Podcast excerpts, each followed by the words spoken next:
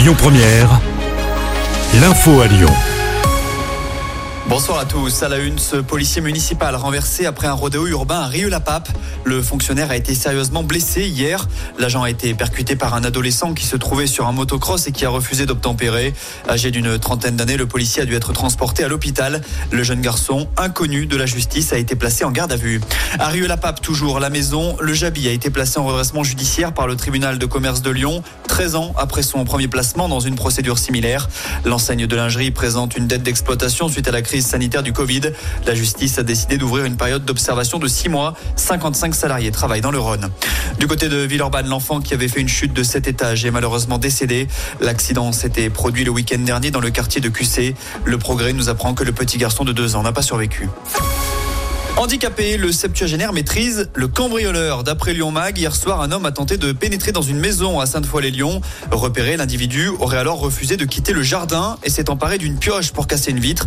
Mais il a finalement été mis en fuite par un homme de 70 ans à Béquille qui n'a pas hésité à se servir de cet objet pour lui mettre des coups avant de se jeter sur lui.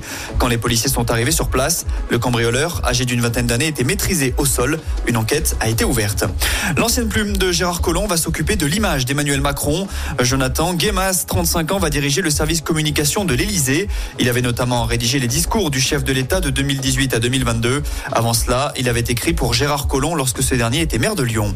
Une mauvaise nouvelle pour le porte-monnaie. Après plusieurs mois de baisse, léger rebond de l'inflation. Elle s'établit à plus 3,7% sur un an en décembre dernier contre 3,5% en novembre. La hausse s'explique notamment suite à la flambée des prix de l'énergie.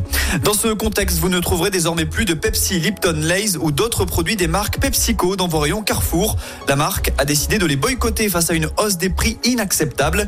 Leclerc pourrait en faire de même suite à ce qui est considéré comme des abus des agro-industriels. Enfin, on termine avec un mot de sport. L'Asvel va-t-elle mettre fin à la spirale infernale Après 10 revers de suite en Euroleague, les Villeurbanais reçoivent les Lituaniens de Kaunas ce soir. La rencontre se disputera à l'Astrobal à partir de 20h. Et puis à l'OL, c'est fait pour Lucas Perry et Adrielson. Le gardien et le défenseur brésilien viennent de s'engager avec Lyon. Montant de la transaction au total, 20 000.